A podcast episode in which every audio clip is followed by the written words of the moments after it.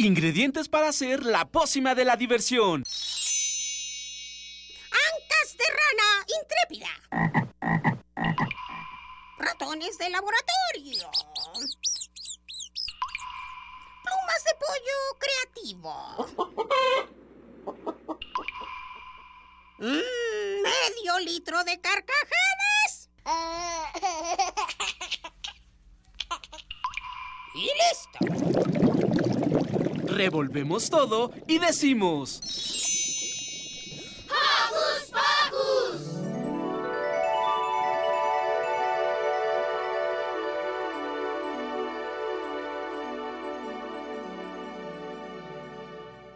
Hoy por fin ha llegado la gran ocasión. Estamos juntos y este es nuestro gran momento. Haremos realidad todos los sueños sin duda. Hoy por fin.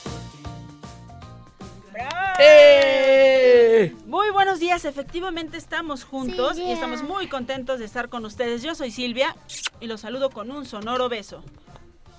Hola, yo soy Miranda y les envío un abrazo sonoro a Leo, a todos los compañeros que trabajan con mi papá y con mi mamá que nos conocieron desde la barriguita hasta el día de hoy. Les mando muchos besos.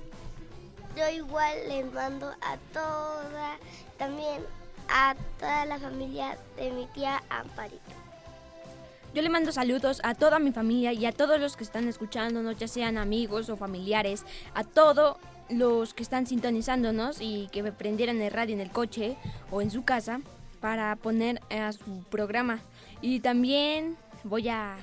Y también va a decir su nombre.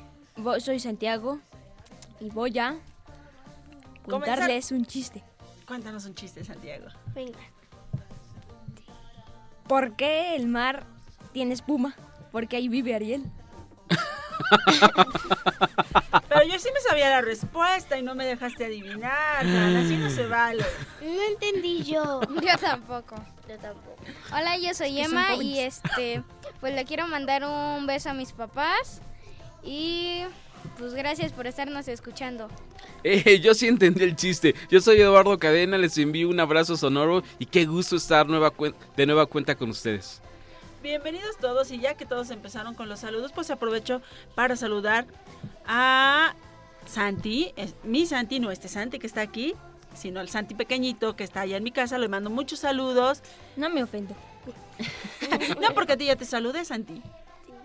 Y le mando saludos a Doña Yus y le mando saludos a Don Juan Miguel, que prometió que nos iba a escuchar, que nos sintonizó desde como a las 9 de la mañana. Le mando muchos saludos y que tenga un muy buen día de trabajo. ¿Qué les parece si les decimos qué es lo que tenemos hoy en Hocus Pocus? En Niños UNAM estará con nosotros la maestra Cecilia Li- Litigue. La maestra Cecilia Lartigue Vaca. Ella es coordinadora del programa de manejo, uso y reuso de la UNAM. Además tendremos juegos, música y mucha diversión. Exactamente, ¿qué es lo que tendremos, Eduardo? Bueno, les voy a comentar que vamos a tener un juego muy especial que se llama el caricaturómetro donde les vamos a hacer preguntas relacionadas con series animadas y otras sorpresas más, así que muy pero muy buzos. ¿Sal y vale? Sale y vale. ¡Sale! Tendremos regalitos que están de super lujo, así que prende los motores de tu imaginación porque ¡Comenzamos! No dejen de seguirnos en nuestras redes sociales. En Facebook, San. En Facebook nos encuentran como Hocus Pocus Unam y no se te nos olvide darnos like. También síguenos en Twitter como arroba hocus pocus guion bajo UNAM. Entonces arranquemos la mañana con nuestra primera rolita que se llama Agüita Alegre del disco de Cabo a Rabo. Vamos a escucharla. ¡Sí!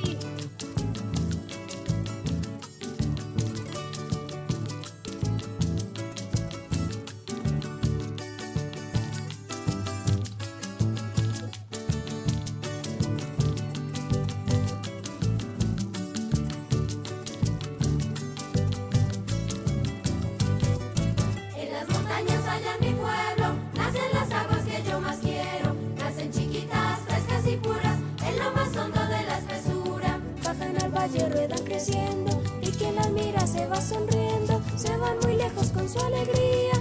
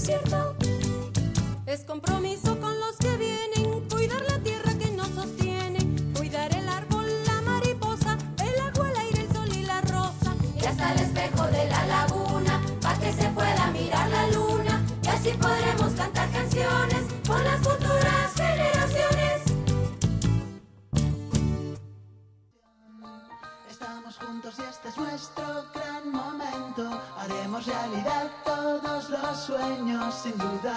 Hoy por fin, un gran día de celebración. Estamos de regreso aquí en Hocus Pocus. Oigan, ¿me pueden volver a explicar de qué se trató el chiste?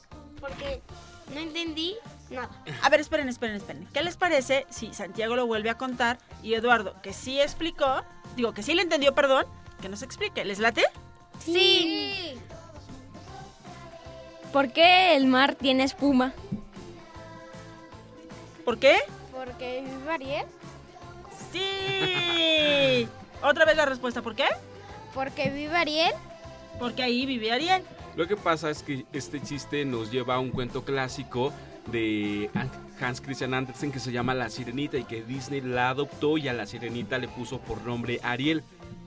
Y a lo mejor y muchos papás recuerden que hace muchos años, bueno, no sé si todavía exista Todavía, un, Eduardo. un- un jabón, Todavía, sí, todavía, Todavía. Todavía los que hacemos.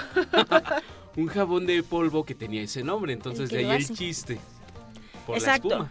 El detergente produce espuma y también se llama Ariel, entonces es por dos cosas. Por Porque vive la sirenita. Que se llama Ariel igual que el detergente y porque está el detergente. Bueno, los niños siguen con cara así de signos de interrogación, Pero- pero igual ahí en casita nos entendieron y se rieron, ¿no? Y mientras nosotros acabamos de asimilar aquí el mar y Ariel y todo eso, ¿qué les parece si los invitamos a escuchar una entrevista, más bien una crónica que nos hizo Pau, a quien por cierto le mandamos muchos saludos? ¡Saludos, Pau! Saludos. Ella se fue a la exposición de Anish Kapoor en el Museo Universitario de Arte Contemporáneo de la UNAM y nos trajo lo que ustedes escucharán a continuación. Qué interesante.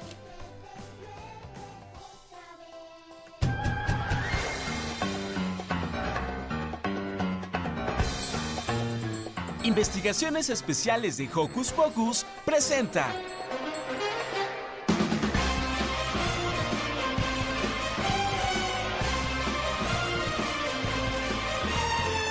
Hola, soy Paula y el día de hoy me encuentro en el MUAC, Museo Universitario de las Artes Contemporáneas de la UNAM. El día de hoy vine a ver la exposición del artista Anish Kapoor. Estoy iniciando la exposición y al inicio hay tres espejos que distorsionan la imagen. Hacen dos, hacen que te veas al revés y el otro te hace que te veas como un poco estirado. La verdad es que marean mucho. Y eso es por la reflexión de la luz. Ahorita me encuentro en una sala que parece que son como castillos de arena, pero al mismo tiempo como conchas formadas. Tienen un color como arena seca, arena muy muy muy blanca y esa textura medio arenosa, pero también un poco como cuarteada. Son esculturas bastante altas y con figuras muy raras y particulares. En este momento voy a ver una intervención de danza del CEPRODAC, Centro de Producción de Danza Contemporánea.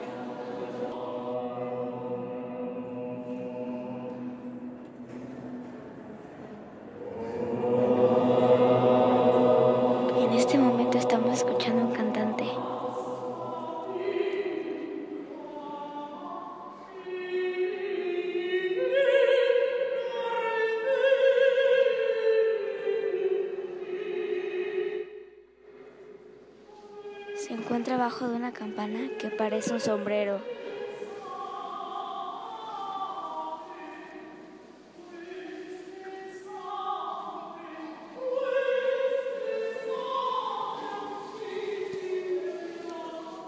Y se encuentran varios bailarines por el piso alrededor del cantante.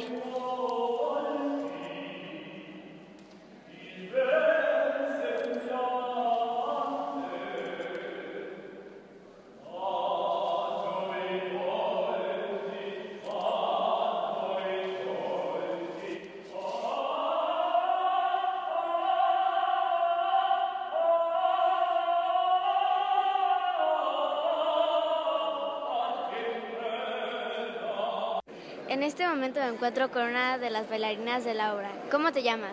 Paulina del Carmen Fernández.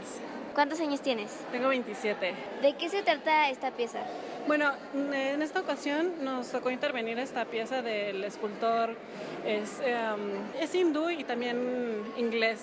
O sea, creo que es de origen hindú, pero, pero él vive o nació en, en Inglaterra. Se llama Anish Kapoor, él. Y esta pieza se llama Al borde del mundo 2. ¿Qué es lo que ustedes como quisieron transmitir eh, al presentarlo? Realmente esta estructura, esta escultura y estructura es bastante rígida, o sea, podría asemejarse como una, a una campana, o sea, si la ves desde afuera parece una campana y es, y es completamente rígida, pero estando abajo a, a todos nosotros nos, nos despertaba como una sensación de mucha vulnerabilidad, de este vacío que sientes cuando observas el cielo en la noche, o sea, que ves la cúpula del cielo, que a veces da esta sensación de que no sabes si es plano o es cóncavo o si te va a tragar o, lo puedes tocar directamente, que siento que es algo que pasa con el cielo y que pasa con esta pieza.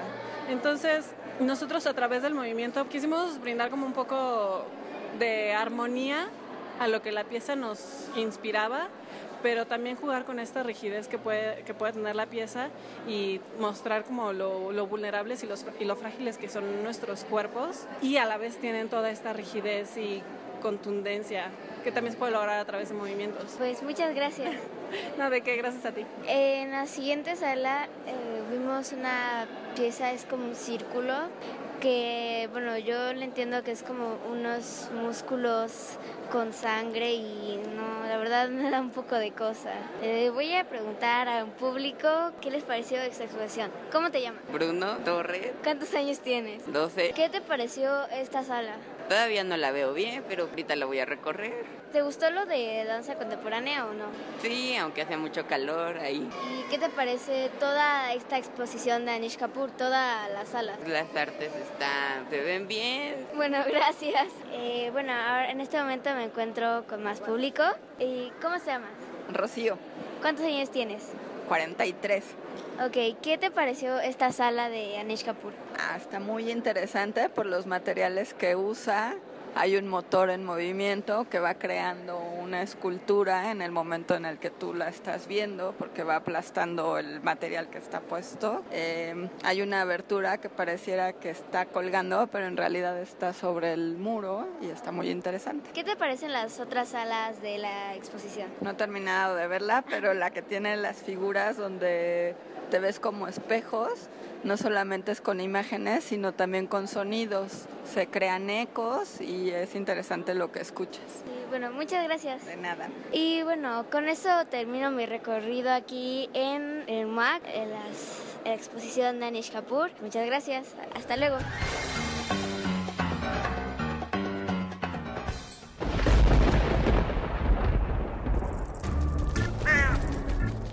Chispas, radios y centellas. Estás en Hocus Pocus.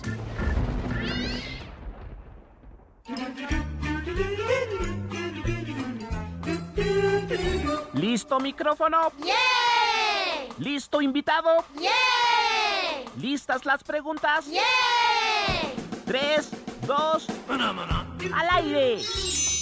Ahora va la entrevista. ¡Eh! Todos listos aquí, efectivamente. Listo. Bueno, es, es tiempo de acercarnos un poco más al cine. Y para eso ya está en la línea Lisette Cotera, fundadora y directora del Festival Internacional de Cine para Niños. Esta es la edición número 21 del festival. Bienvenida, Lisette. Ay, ¿qué tal, Silvia, Eduardo, Miri, Emanuel, Santiago, Roberto? Qué gusto estar en Hocus Pocus eh, eh, y platicarles del festival. ¿Qué tal? Buen día. Buen día, aplausos para. Lisette, que se aprendió los nombres completitos. Hola. ¿Puedes Hola. ¿Cuándo inicia este festival? ¿Perdón? ¿Cuándo inicia este festival? Ay, mira, el, em, el festival inicia, eh, mañana tenemos, mañana domingo 7 de agosto, inicia, eh, bueno, tenemos Ay, la emoción. inauguración del Festival Internacional de Cine para Niños. Eh, la inauguración va a estar programada en la Cineteca Nacional, tenemos entrada libre, pero hay cupo limitado y la intención es eh, darles una probadita de lo que vamos a ver durante la semana. El festival está programado del 9 al 14 de agosto, o sea, el próximo martes entra simultáneamente en distintas salas cinematográficas, que es Cineteca Nacional, la Sala Julio Bracho, el Centro Cultural Universitario, el Faro de Oriente, el Faro de Aragón, que tienen entrada libre, y la Universidad Autónoma Chapingo. Y bueno, pues la idea es que nos reunamos en esta semana que está dedicada para ustedes, para las niñas y niños, para que vean un cine de mucha calidad de muchos países, de Alemania, de Noruega, de Finlandia, de Rusia, de México, de Brasil, 25 países, 88 materiales cinematográficos, así es que pues corran la voz entre sus amigos porque los queremos ver en las salas de cine. Del 9 al 14, ¿nos decías? Del 9 al 14 de agosto. ¿Dónde podemos consultar a la cartelera?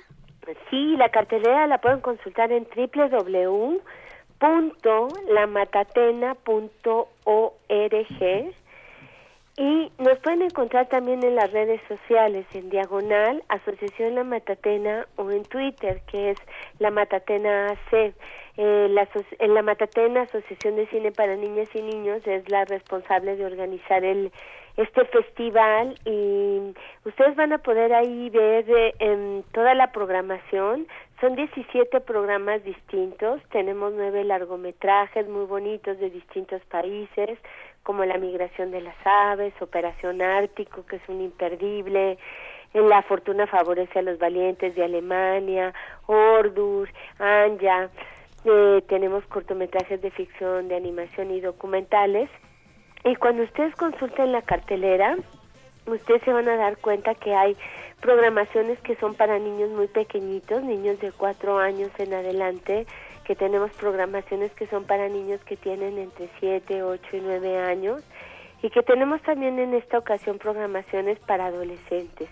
Yo creo que es un festival muy lindo que permite que ustedes, niñas y niños, puedan conocer el mundo a través del cine, puedan co- encontrarse con, con sus pares, con otras niñas y niños de otras latitudes y conocer qué sienten, qué piensan, se van a dar cuenta que hay cosas que son muy similares, que hay otras que son diferentes, pero creo que el cine pues les va a abrir su corazón, les, los va a invitar a nuevas historias y creo que es una experiencia muy bonita eh, en donde me encantaría mucho ver a los amigos de, de Hocus Pocus ahí en, en, en la Cineteca Nacional, en la Sala Julio Bracho, quienes estén allí en Aragón o en el Faro de Oriente, son espacios muy entrañables, o en Texcoco, que tienen ahí la Universidad Autónoma Chapingo, pues para que disfruten de estas películas tan bonitas que hemos preparado. De hecho, ¿saben una cosa? ¿Qué?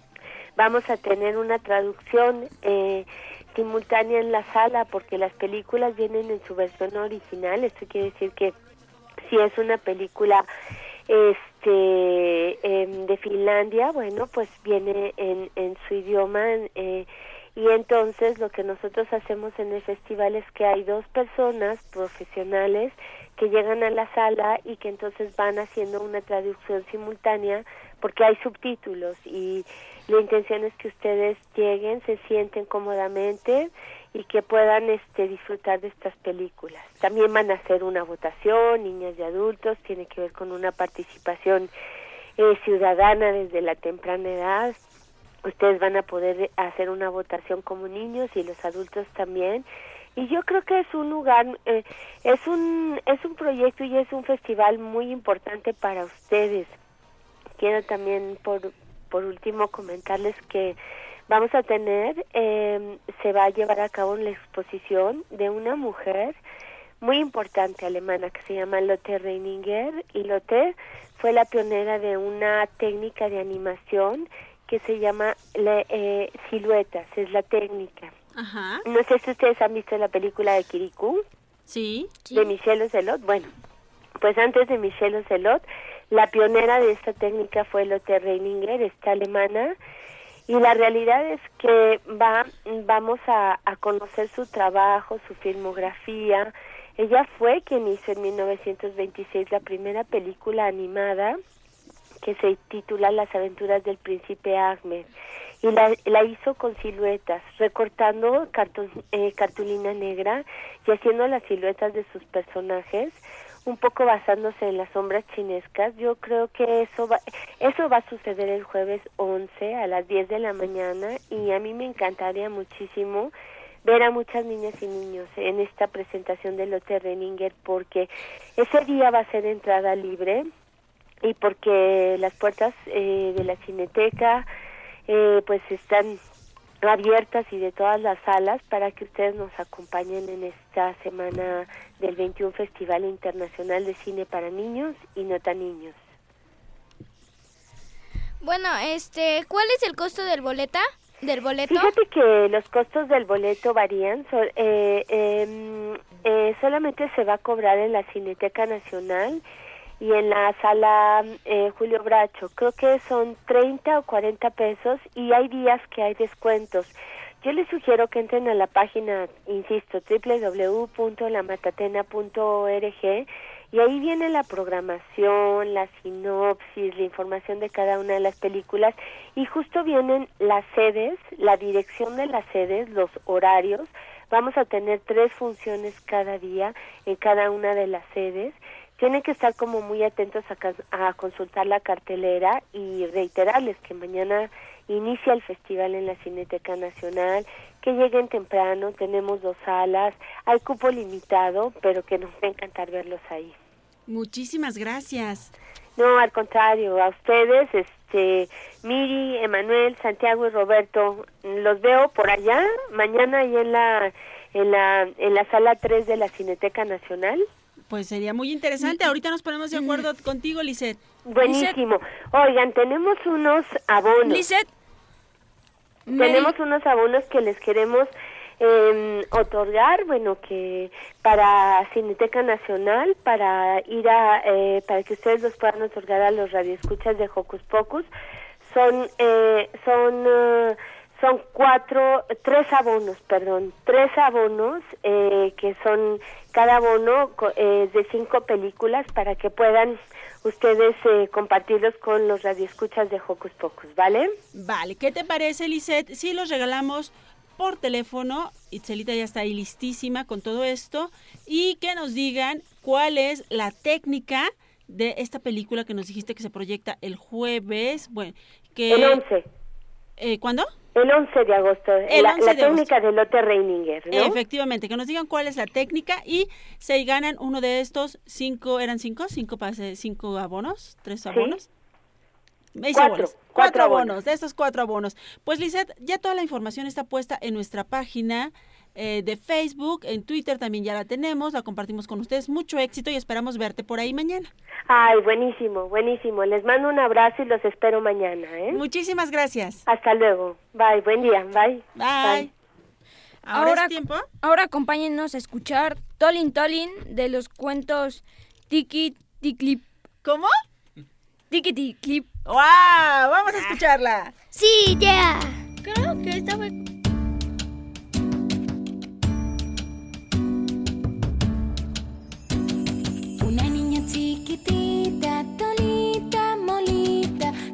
Paseo un día, tolín, tolín, tolán.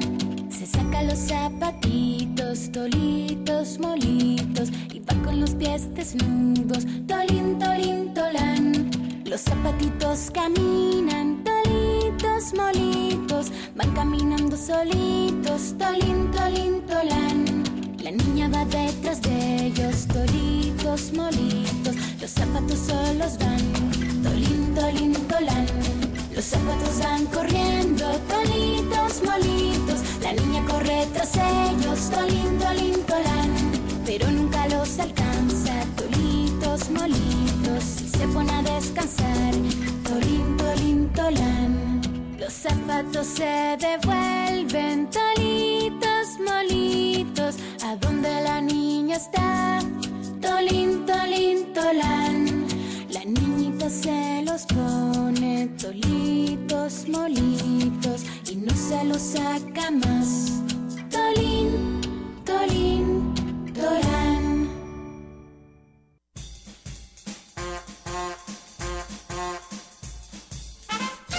Con un pase mágico, entra en contacto con nosotros. El número es 5536-4339. Va de nuez. 5536-4339. Escuchas Hocus Pocus, la fórmula mágica de la diversión. 96.1 FM.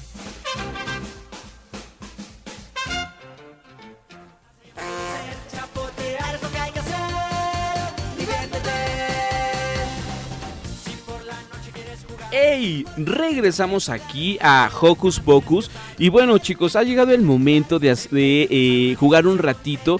¿Y a ustedes les gusta la literatura fantástica?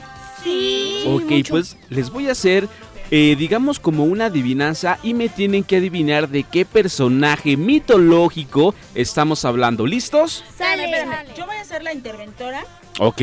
para tomar la puntuación y decir quién ganó. Yo voy a ser la interventora para tomar la puntuación y decir quién ganó y nuestros radioescuchas pongan mucha atención porque tienen que tener bien presente quién ganó, ¿sale? Sí, nos gustaría que también en casita jugaran. ¿Sale, vale? Sale, vale. Ok, y dice así, pongan mucha atención. Es un ser mitológico y monstruoso a la vez. Serpientes tiene de aliadas para a sus enemigos vencer. Medusa. Su mirada... ¡Ay! Todavía no acababa, pero sí. ¡Bravo! Exactamente. ¿Su mirada eh, qué? Era su mirada. Es maldita y a los valientes... Y Los valientes los suel, le suelen temer. Y estábamos hablando de este personaje con serpientes eh, en la cabeza, que se llama... Pelo, ¿no? Exactamente. y que como bien dice Miri, Medusa. convierte a las personas en piedra. Eso Si es la vemos a los ojos. Y la pregunta número dos es... Dice así, nació en una noche azul y diferente de otros niños es. Tiene de insecto a un amigo, Pinocho. pues es un niño ejemplar, pues así tiene que ser. Y exactamente es Pinocho. Como interventora, vamos a modificar las reglas. Hasta que Eduardo termine la pregunta, pueden contestar. Si no, no vale. Si no Hasta que pierden. Eduardo... Se le va a descalificar un punto, Exactamente, obvio, y sale del juego, ¿eh? Bueno, yo estoy aquí súper prendida con las niñas, pero a ver, los niños despierten. Despierten. Ok, nos vamos con, con un último personaje. ¿Sil, te parece? O dos más. Dos más. Tres, ok. tres, tres. Este es un personaje también de la litera- literatura universal que lo po- podemos ver tanto en cine en- y en series animadas. Es mucha gente le dice que es un monstruo y vive en ¿Ogro? el mar, no un monstruo, vive en el mar. Y una, una pista es de color blanco. A muchos marineros les da mucho miedo y muchos valientes lo quieren cazar. ¿De quién estamos hablando? A ver. Dominic, Dominic, Mm, ¿Cómo?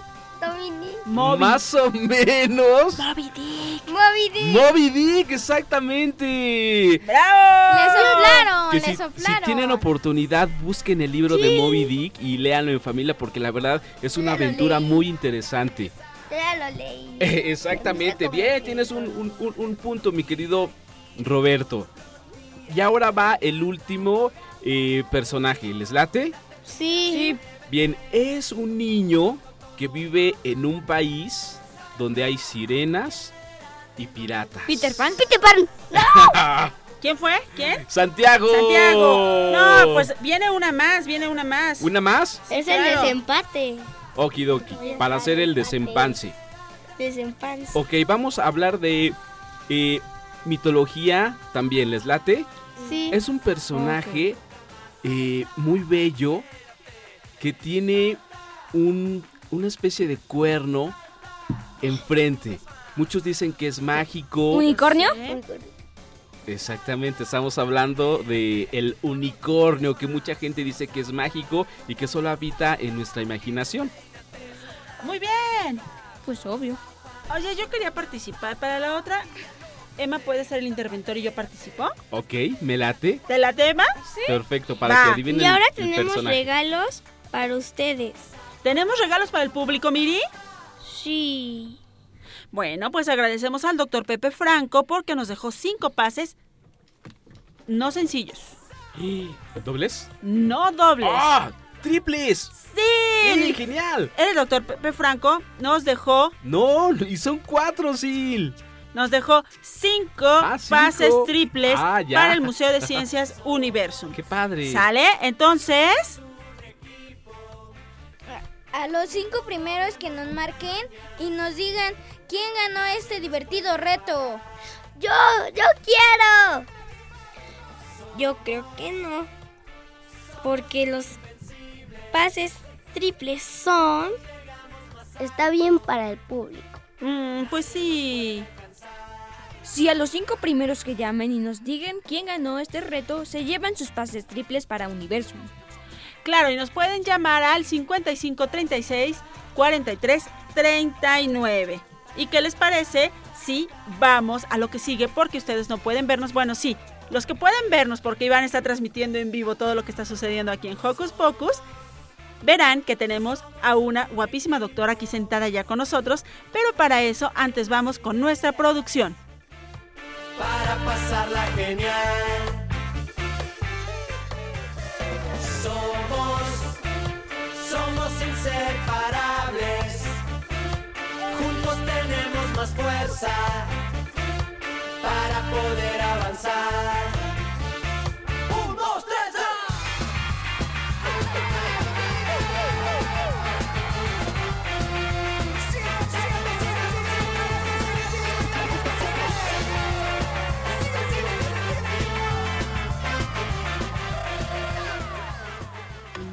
Hocus Pocus te invita a descubrir las actividades lúdicas, académicas, culturales y científicas que la UNAM tiene para ti.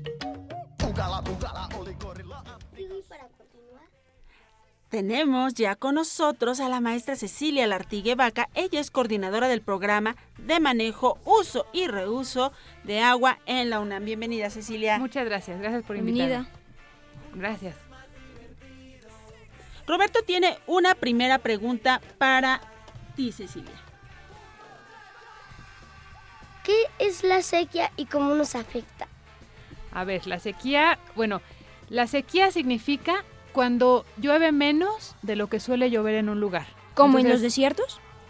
eh, no, no, no. Digamos que en el desierto siempre llueve, por ejemplo, 200 milímetros. Es decir, que si tú te paras en cualquier lugar de ese desierto, el agua te va a llegar hasta 200 milímetros, digamos, a la rodilla, ¿no? O sea, 20 centímetros. O en la Ciudad de México llueve 800 milímetros, te llega casi un metro, ¿no? De- de- te puede cubrir casi completo. Eso quiere decir toda la lluvia del año.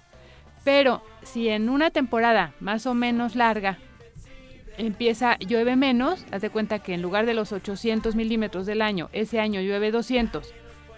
Entonces eso es una sequía. No quiere decir que sea que un desierto sea una sequía, porque un desierto tiene una lluvia normal, ¿no? Que es la del desierto. Si en ese desierto llueve menos de lo que suele llover, eso se llama sequía. Digamos entonces que la sequía significa que si estoy en el desierto y llueve no 200, sino 50, en el desierto podría haber también sequía. Exactamente. Sí, sí, sí. No porque no tiene que ver con el tipo de lugar en el que estemos, sino con la cantidad de lluvia que sea menor a la que suele haber de manera normal. Eso es una sequía. ¿Y esto cómo nos afecta, Cecilia? Pues es un asunto bastante grave. Hay sequías, bueno, hay, primero hay que decir, hay diferentes tipos de sequías. Una es la sequía meteorológica que tiene que ver con el clima. Simplemente deja de llover, bueno, no simplemente, la verdad es que los, los fenómenos climáticos son muy difíciles de estudiar y de comprender, pero eso tiene que ver con el clima. Hay otra sequía que es la que se le conoce como hidrológica y tiene que ver con cuánta agua tenemos acumulada en nuestras presas.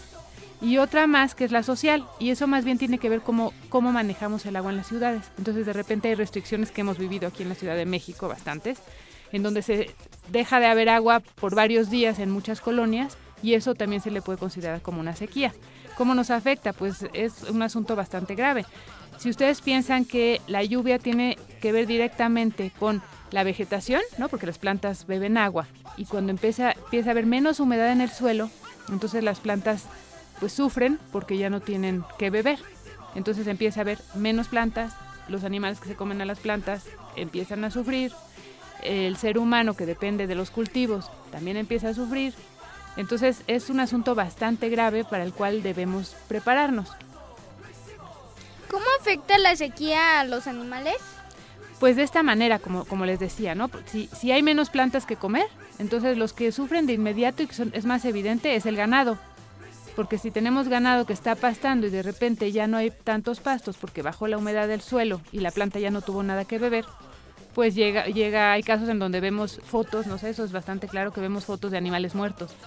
Y esto es porque no tienen que comer. Y también, bueno, en la naturaleza, ya no digamos en la parte de los cultivos, los animales que viven de manera natural en un lugar, no el ganado, sino, este, digamos, un jaguar, cuando bajan los pastos y entonces ya no tiene, ya no se puede comer al, al herbívoro que se alimentaba de esos pastos, pues el, el mismo jaguar también sufre y toda la cadena alimenticia sufre por esto. ¿Se puede prevenir la sequía? No se puede prevenir en el sentido de que la parte del clima es, como les digo, es difícil de entender. Hay una cuestión que se- de la que se habla mucho que es el cambio climático y tiene que ver con el ser humano, con cuántos, con los gases de efecto invernadero, ¿no? De los coches, las- la industria y eso hace que aumente la temperatura del planeta y eso tiene que ver. Hay gente que está de acuerdo, de acuerdo y otra no, pero puede tener que ver con que llueva menos o llueva más, ¿no? En los casos donde llueve menos, viene la sequía. Entonces se puede prevenir en cuanto a, a que le bajemos a lo que estamos emitiendo de gases con efecto invernadero, pero lo que sí se puede hacer es tratar de estar preparados para la sequía, eso sí. ¿Y cómo podemos estar preparados para la sequía? Eso tiene que ver con que bajemos la cantidad de agua que consumimos. Entonces, eh, todos podemos hacer cosas, ¿no? Porque estamos bien acostumbrados a, a dejárselo todo al gobierno, todo a la institución para la que trabajamos, y la verdad es que todos podemos O hacer todo a las algo. mamás. O todo a las mamás, también. y no nada más las cosas de- del hogar, sino también las que tienen que ver con el agua. Entonces, se pueden hacer muchas cosas. Eh, si pensamos ya en nosotros como personas, lo que podemos hacer es, sobre todo en nuestras casas. Entonces, digamos, podemos tratar de tener menos fugas y los niños, bueno, ¿qué es lo que tienen que hacer? Pues vigilar. Lo que, algo que pueden hacer que es bastante sencillo es que ven el medidor de su casa. Entonces tomen nota de qué número aparece ahí. Y luego vean al siguiente mes qué número aparece ahí. Y entonces traten de que ese número cada vez sea menor, que la diferencia entre los dos números cada vez sea menor. Quiere decir que estamos consumiendo menos agua. ¿Qué cosas concretas hay que hacer? una muy, muy importante, y así hay que darle lata a los papás, no nada más a los niños, es que le bajen al tiempo de la, de la regadera.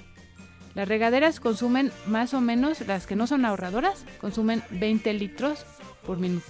Entonces piensen, o sea, si son 10 minutos, pues ya son 200 litros, es muchísimo.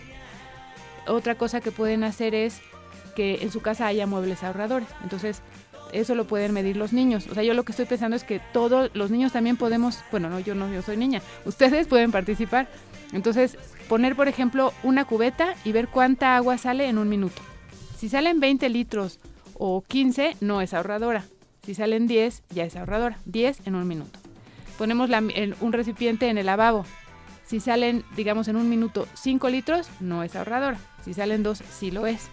Eh, Y si no tenemos muebles ahorradores, hay que decirle a los papás que los pongan, porque eso es muy, muy importante. Otra cosa que hay que hacer es regar solamente cuando no hay mucho sol, porque cuando hay mucho sol se evapora casi todo el agua. Entonces hay que regar tempranito en la mañana o ya tarde. Y regar lo menos posible. La gente riega más de lo que las plantas necesitan.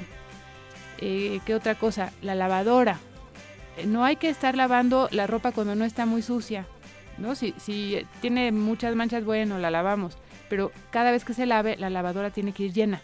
No una lavadora con tres calcetines, ¿no? Sino intentar que siempre vaya llena. Esas son como algunas de las cosas principales que podríamos estar haciendo.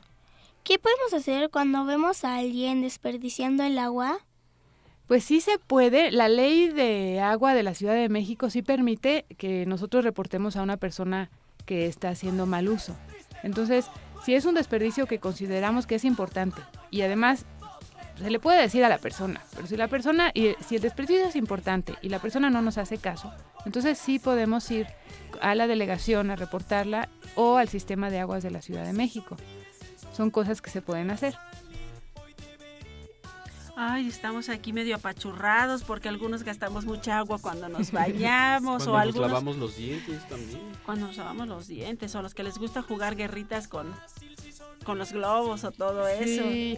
Yo lo que creo es que también el agua es una cuestión que hay que disfrutar, ¿no? Porque no se trata de que nos sintamos bien culpables de todo lo que hacemos. Un problema que tenemos es que a, a los jóvenes y a los niños se les está haciendo creer que son culpables de todo. Entonces ya no se puede comer, pues porque se matan animales. Ya no se puede bañar uno porque se desperdicia agua. Ya no se puede usar ropa porque también la ropa, eso déjenme decirles, lleva muchísima agua.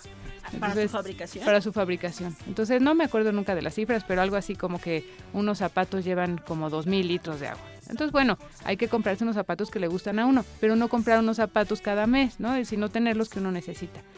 Y en el tema del agua hay que disfrutarla lo más posible. Entonces una guerrita de globos una vez al, cada seis meses no pasa nada, de verdad.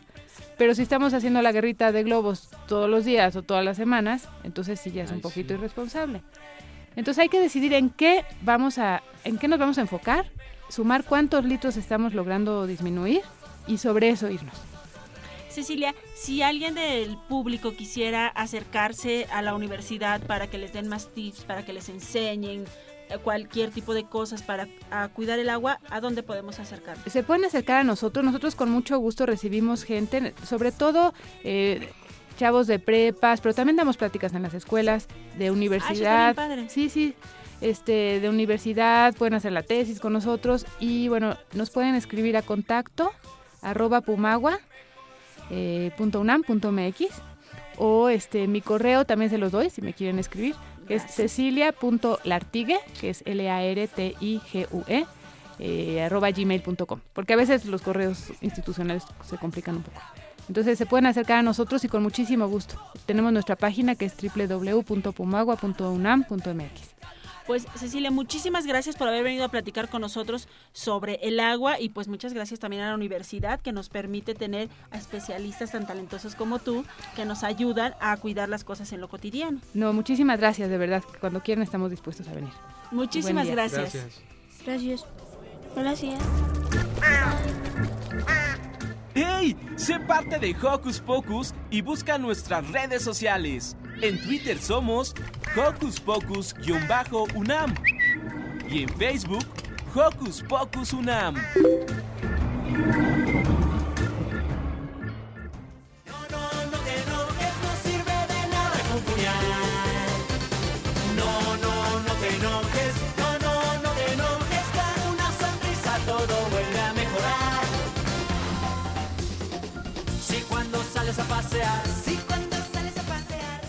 Hey, y bueno chicos, regresamos aquí a Hocus Muchísimas gracias por seguir en sintonía con nosotros. Ya ha llegado el momento de un concurso, bueno, de un juego que voy a hacer que me gusta mucho. Así que aquí eh, somos, a ver, somos cuatro y vamos a hacer dos equipos. ¿Les late? Sí. Ok, Miri. Y yo y Emma es el equipo 1 y Santiago y Roberto el equipo 2. ¿Ok? Les voy, les voy a hacer preguntas relacionadas con series animadas. ¿Sale? Déjame adivino cuál es el nombre del juego. ¿Cómo se llama? ¿Caritocutómetro? No. Carico... Cari... Es como un. Caricaturómetro. Exactamente, caricaturómetro. ¿Listos? Lo leyó. Listo. No, no, antes, antes, espera, Eduardo. Antes tenemos un saludo para Renata Castillo Ah, y para Bruno. Aguilar, que les encanta el programa. Y saludos de la, de la abuelita Betty a Emanuel. También saludamos a Iván Pauloski Rodríguez, que cumple años el 19 de agosto, cumple nueve añitos. Esperamos el pastel, que nos invite Iván al pastel. pastel. Ok, entonces tú eres el 27. Silvia, la interventora caricaturosa. Ok, soy Silvia, la interventora caricaturosa. Vale, ok, voy a hacer una pregunta y tienen que levantar la mano. Y les vamos a, a decir qué equipo va a dar la respuesta. ¿Sale y vale? Regla, levantar mano, ¿eh? Si no levantan mano, no ok, hay. a ver, el equipo 1 está conformado por... San- Santiago y Roberto. Santiago Muy bien, Roberto. ¿Y el bravo 2? por el equipo 1. Por Miranda y Emma. Ok, va, primer pregunta. Díganme cómo se llama el lugar donde vive Winnie Pooh y sus amigos. A ver, levantó la mano. Primero, el equipo 2. El bosque de los cien acres. Sí, exactamente. Felicidades. Va la siguiente pregunta. ¿En dónde vive el personaje Bob Esponja? Equipo ¿En 1. fondo de bikini? Mm, sí, fondo de bikini, pero especialmente Bob Esponja, ¿En ¿dónde una vive? piña? en una piña. Perfecto. Esto está muy cerrado. Pregunta, Pregunta número- número 3. Dice así, eh, de la serie de las chicas superpoderosas, ¿cómo se llama el malvado que las hace sufrir? Acá el equipo 2. Mojojojo. Exactamente, felicidades, vamos con la siguiente pregunta. Número 4. Cuatro, ok, voy a decir superhéroes. Batman, Superman, Aquaman y Flash. ¿Cuál de estos superhéroes no cuenta con superpoderes? Equipo 2. Equipo 1, perdón. Batman. Exactamente, Batman no tiene Batman sí tiene superpoderes. Claro ¿Cuál claro es? que no. Super ¿cuál? inteligencia, super fuerza, este... Es como muy detective. No, es cierto. Y no, porque a ver, aquí todos somos súper inteligentes. Pues le ganó a Superman. somos súper inteligentes Sí, y no tenemos superpoderes. No Es muy inteligente y crea sus sé cosas qué como le Iron ganó a Man. Superman, porque Superman le dio una bala de kriptonita y le dijo, cuando alguien quiera abusar de mi poder, me disparas. No, no, no. Por eso. La interventora soy yo. Y el punto va para el equipo 1. Pero tú Digo, no, para el equipo cuido, 2. tú. Para el equipo 2. Ok, vamos con la penúltima pregunta. De la película de La Sirenita, díganme cómo se llama el papá de Ariel. Equipo número. Tritón. Exactamente, Tritón. Y con la última pregunta, Silvia, esta sí está un poco difícil. Igual los papás les pueden ayudar. Vámonos con una eh, película de hace muchos años que se llamaba La Bella Durmiente. Yo ya sé. ¿Cómo se llama el príncipe que da el beso a Aurora? Felipe. ¡Ay! Ve muchas caricaturas y mucha eh, animación, Miri. De Pues una de yo mis sí películas tuve favoritas. Ah, exactamente. Aparte, yo desde chiquita veo todas, todas, todas las películas de Disney y ya me sé los guiones, personajes, nombres y cómo actúan. Entonces, si les parece bien, para el siguiente concurso, mejor que Miri, que tiene el superpoder de la inteligencia y de la supermemoria, sea la interventora, porque si no nos va a barrer como ahora. Va que va, me late. ¿Qué les parece si ahora nos vamos a escuchar una entrevista que justamente Miranda y Roberto prepararon hace un par de semanas cuando fueron a uno de los eventos a los que nos invitó Kitsania? Vamos a escuchar una entrevista.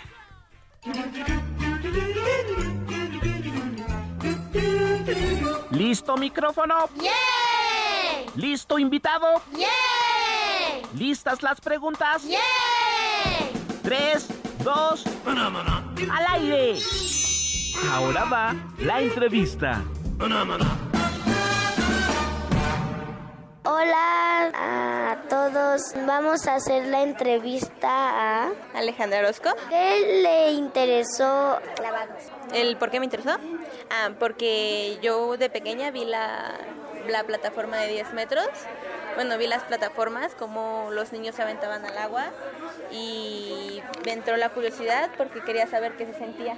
Quería saber qué sientes al aventarte de tanta altura. ¿Cuál fue tu primera competencia? Fue un campeonato nacional en Tijuana. ¿Desde qué edad empezaste a hacer? A los 10 años. ¿Cómo se llama tu entrenador o entrenadora y qué se siente estar sobre el trampolín? Eh, tuve dos, el entrenador Iván Bautista y la entrenadora Magin. Y el estar en el, en el trampolín, pues bueno, te da al principio mucho miedo. Imagínate, son 10 metros. sí, exacto. Sí se ve muy alto, pero ya una vez que te avientas, te sientes como que vuelas. ¿Qué se siente estar en el aire? Se siente que vuelas. se, sientes como, o sea, vuelas, sientes el aire y ya una vez que caes al agua sientes la adrenalina y, y todo el miedo se va. Ok. ¿Qué se siente eh, estar presentando o representando a tu país en estos Juegos Río 2016? Y aparte, ¿qué se siente que todo el mundo te esté viendo? Pues se, se siente muy padre, es un orgullo cuando vas a otro país y vas representando a México, que lleguen y te pregunten los demás de dónde eres y tú muy contenta digas de México. Y bueno, eh, ya son Juegos Olímpicos y no sé, te podría decir que estoy muy, muy feliz. A un niño o a una niña le recomendaría ser de grande clavadista. ¿Le recomendaría sí o no? Sí, porque es un deporte muy completo, muy bonito y no sé, a los que les gusta el agua es estás todo el día en el agua, así que está divertido. Va para nosotros. Gracias por la entrevista. Espero que siga ganando. Gracias a ti.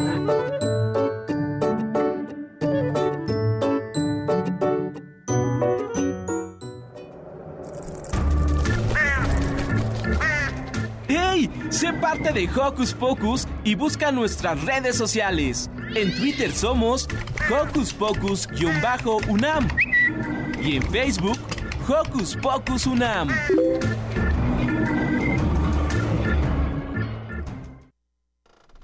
Estamos aquí de regreso en Hocus Pocus. Estamos muy contentos, pero a la vez muy tristes. Ah, ¿por qué? Pues porque, el programa está.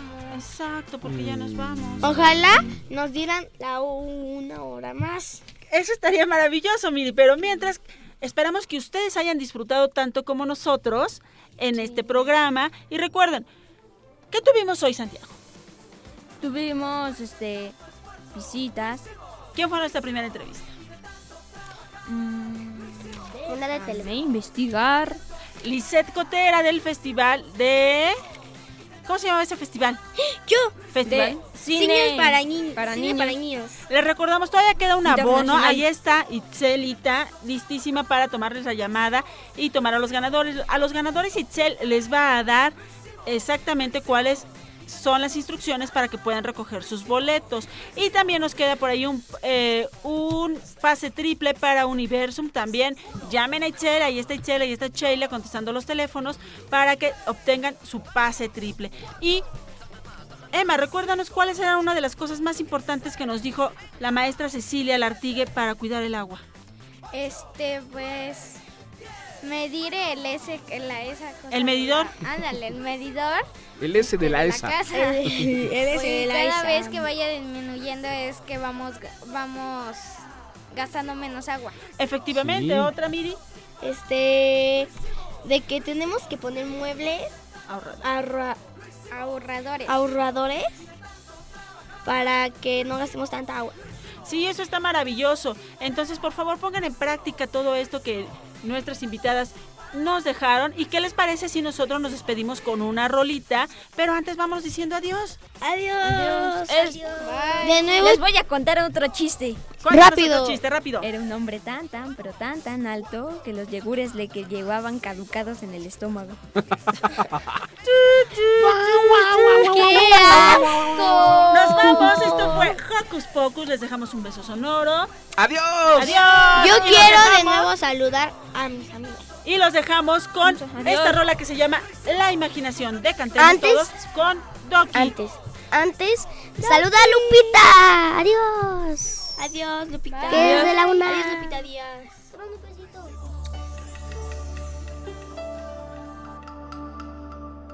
En una montaña muy alta, muy alta, vivía la rana Adriana.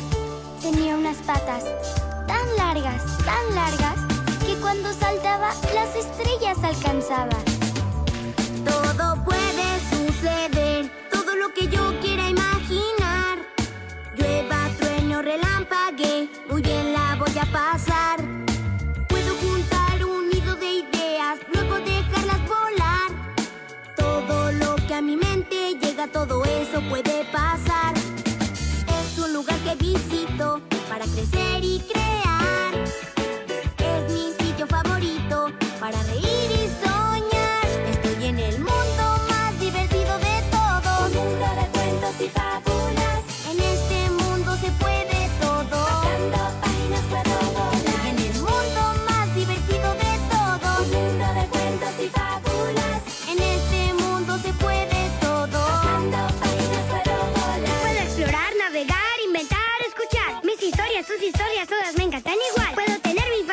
Luego hacer la realidad. Con mi creatividad muy lejos voy a llegar. Hay historias que me abren los ojos, con otras me voy a dormir.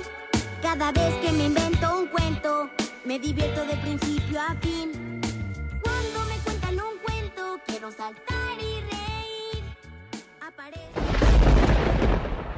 Radio UNAM presentó el espacio donde las niñas y los niños usan la magia de su imaginación.